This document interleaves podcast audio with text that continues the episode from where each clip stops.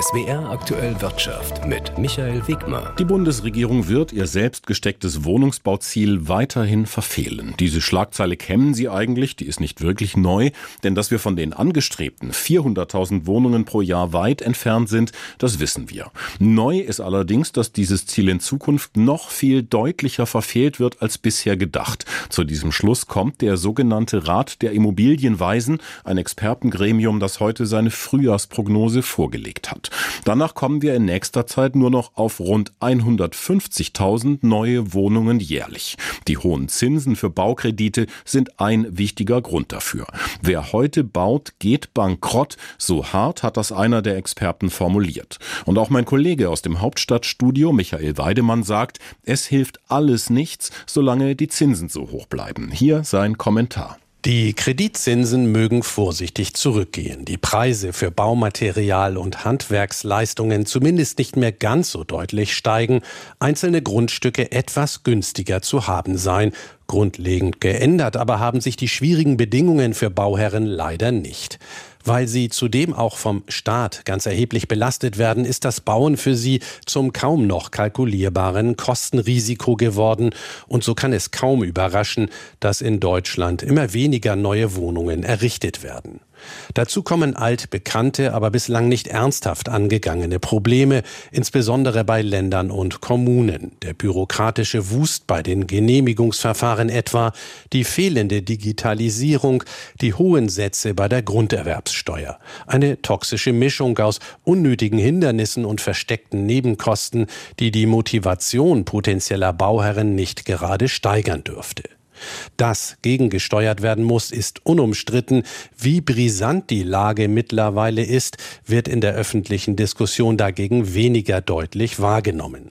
Wird hier nicht bald eine Trendwende erreicht, kann es durchaus zu gesellschaftlichen Verwerfungen kommen halten wir der Ampelkoalition zugute, dass sie zumindest auf Bundesebene den Versuch unternimmt, die Situation etwas zu entschärfen. Mit einem Milliardenboost etwa, der vor allem den sozialen Wohnungsbau beleben soll.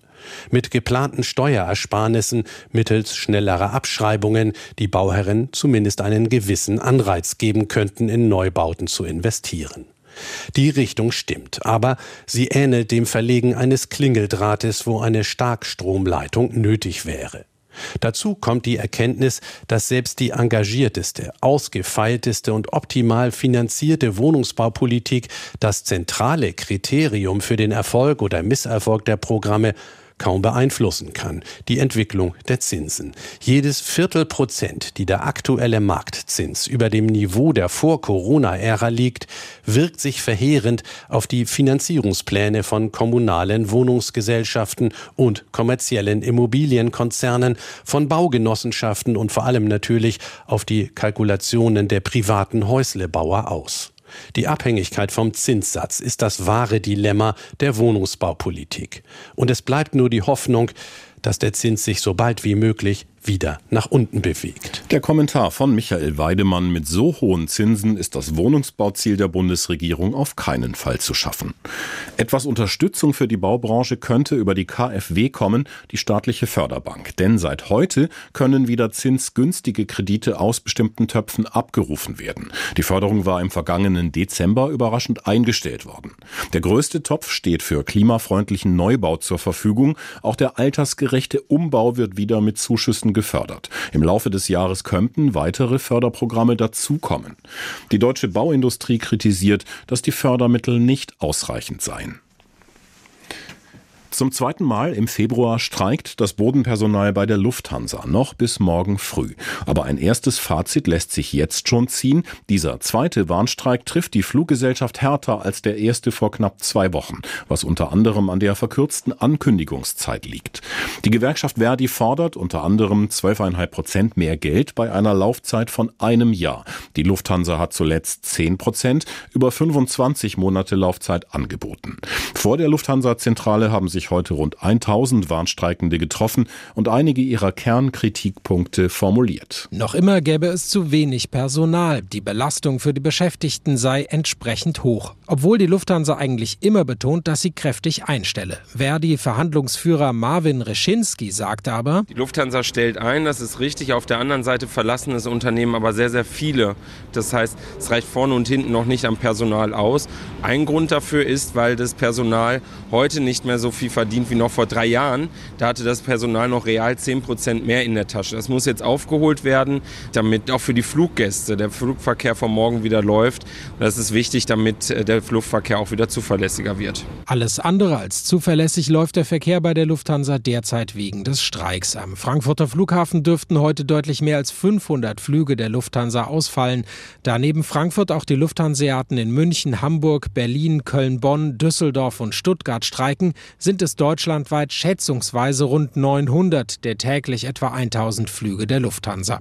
Im Terminal des Flughafens Frankfurt sind heute fast nur die Passagiere anzutreffen, die mit anderen Airlines fliegen können oder einen der wenigen Lufthansa-Flüge erwischen. Ihre Meinung zum Streik ist unterschiedlich. Ich habe Verständnis für den Streik, aber insgesamt in Deutschland häufen sich die Streiks extrem, das ich wiederum nicht so gut finde. Wenn man natürlich jetzt ausgerechnet an dem Tag fliegt, dann ist es natürlich ärgerlich. Ne?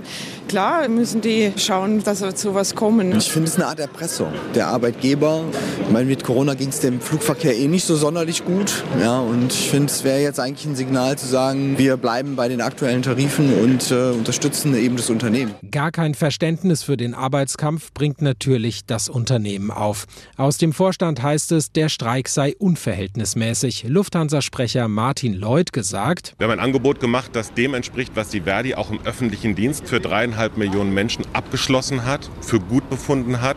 10% Gehaltserhöhung in zwölf Monaten, 3000 Euro steuerfrei.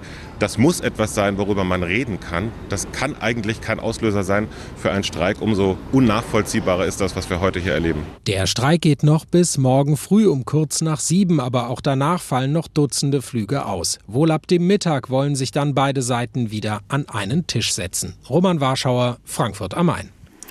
Der Automarkt in der Europäischen Union ist im Januar zweistellig gewachsen. Nach Angaben des Herstellerverbandes sind 12 Prozent mehr Neuwagen zugelassen worden als im Vorjahresmonat, rund 850.000 Autos. Deutschland verbuchte ein besonders großes Plus mit 19 Prozent. Die Zulassungen liegen aber weiter deutlich unter denen der Vor-Corona-Zeit. Der Anteil von reinen E-Autos ist zwar im Januar auch leicht gestiegen, lag aber deutlich unter dem Gesamtschnitt von 2023.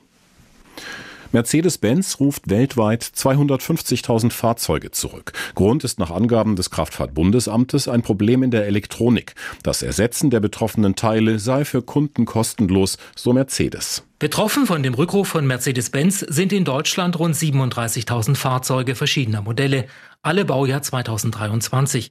Laut Kraftfahrtbundesamt sind unter anderem Autos der C, E und S-Klasse sowie die Elektromodelle EQE e und EQS betroffen. Laut Mercedes-Benz bemängelt die Behörde einen Sicherungskasten in den Autos, der im Rahmen der Rückrufaktion jetzt ausgetauscht wird.